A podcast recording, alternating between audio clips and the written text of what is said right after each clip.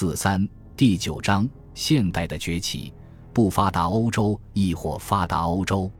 在第二次世界大战结束后的那几年里，经济学家们实行讨论经济发展和区分发达社会与不发达社会。一个不发达社会通常被定义为一个与美国、加拿大和西欧相比，具有人力。物力资源未被充分利用和人均实际收入低等经济特征，以及营养不良、文盲和疾病盛行的社会，这一定义使发达等同于工业化，不发达等同于前工业化。按照这种估算，一七五零年之前，世界上任何地区的任何社会都是不发达的，不仅包括非洲的图阿雷格人，还包括美第奇时代的佛罗伦萨人。一旦认识到一个定义有缺陷，其有效性就取决于其能为人们的调查提供多少帮助。显然，认为1750年以前全世界都是不发达的这种观点是无用的。然而，“不发达”一词已引起了一定的共鸣，因此值得保留下来。它并非作为人均收入低于美国的速写。而是重新被定义为低于相关时期先进社会绩效水平，尽管这也含糊不清。在此基础上，从罗马帝国衰亡到十三世纪初，欧洲相对于当时的主要文明中心来说是一个不发达的地区。不管是唐宋王朝的中国、马其顿王朝的拜占庭帝国、倭马亚王朝或阿拔斯王朝的阿拉伯帝国，对阿拉伯人来说。欧洲是一个索然无味的地区，以至于虽然他们的地理知识在公元七百年到一千年间不断增长，但是他们有关欧洲的知识却根本没有长进。如果说阿拉伯地理学家不在乎欧洲，那并不是由于一种敌对的态度，而是因为当时的欧洲能提供的令人感兴趣的东西寥寥无几。克雷莫纳的利乌特普兰德对其君士坦丁堡之行的技术，或几个世纪后马可波罗对其中国之行的技术，都表现出他们对比他们自己的社会要文雅和发达的多的社会的惊叹和羡慕。然而，大约从一千年开始，欧洲经济开始起飞，并逐渐站稳脚跟。我们不能确切说出天平指针首次自行纠偏。而随之偏向欧洲的日期，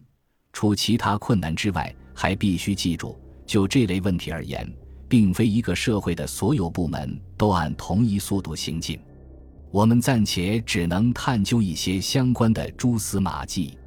威尼斯商人在十三世纪证明，他们已经发展出比拜占庭帝国更加先进的商业技术。拜占庭商人不得不屈服于他们新的、咄咄逼人的竞争对手。此外，东西方之间国际贸易的构成表明，十三和十四世纪是欧洲占上风的时期。在十二世纪，西方依然主要向东方出口一些原材料和奴隶，进口制成品和另一些原材料。与此同时，近东的造纸、肥皂和纺织产业蒸蒸日上。到十四世纪，形势发生大逆转。十三世纪下半叶。一直使用从阿拉伯国家进口的纸张的拜占庭宫廷，开始从意大利购买纸张。十四世纪中叶，叙利亚和埃及的纺织品和肥皂再也无法与西方的产品相提并论。肥皂、纸张，特别是纺织品，从西方向东方出口的数量越来越多。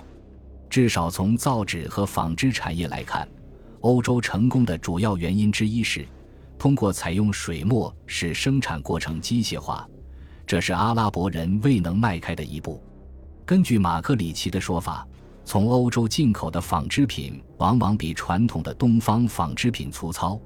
但价格要便宜得多。甚至上层阶级也很快开始穿用西方材料制成的服装。到15世纪，西方的玻璃也广泛地向近东市场出口。欧洲资本主义精神并没有受到宗教因素的阻碍，这种精神的一个生动表征，实际在于威尼斯人为近东市场制造清真寺灯具，并用西方的花卉图案和虔诚的《古兰经》铭文对之加以装饰。在一千三百三十八年夏季，从威尼斯起航驶往东方的大帆船所装载的货物包括一座机械钟，这象征着机械出口的开始，反映出西方技术的优越性出现端倪。在十五世纪末，有些拜占庭作家，如德梅特留斯·西多内，首次承认西方不是拜占庭人一向认为的原始野蛮人的土地。几十年后。拜占庭红衣主教贝萨里翁致信拜占庭的君士坦丁十一世巴列奥略，催促他派希腊青年前往意大利学习西方机械技术、炼铁技术和武器制造技术。在葡萄牙商船于一五一七年抵达广州后不久，学者出身的官员王洪写道：“西方人极其危险，因为他们有大炮。自有记忆的远古以来，不曾有任何武器。”超过他们的大炮。到十六世纪初，曾同兰五个世纪的形势发生大逆转，西欧成为最发达的地区。正如林恩·怀特写道，在一五零零年左右崛起成为全球霸主的欧洲，其工业能力和技术远比他所挑战的亚洲的任何文明国家强大，更不用说非洲或美洲。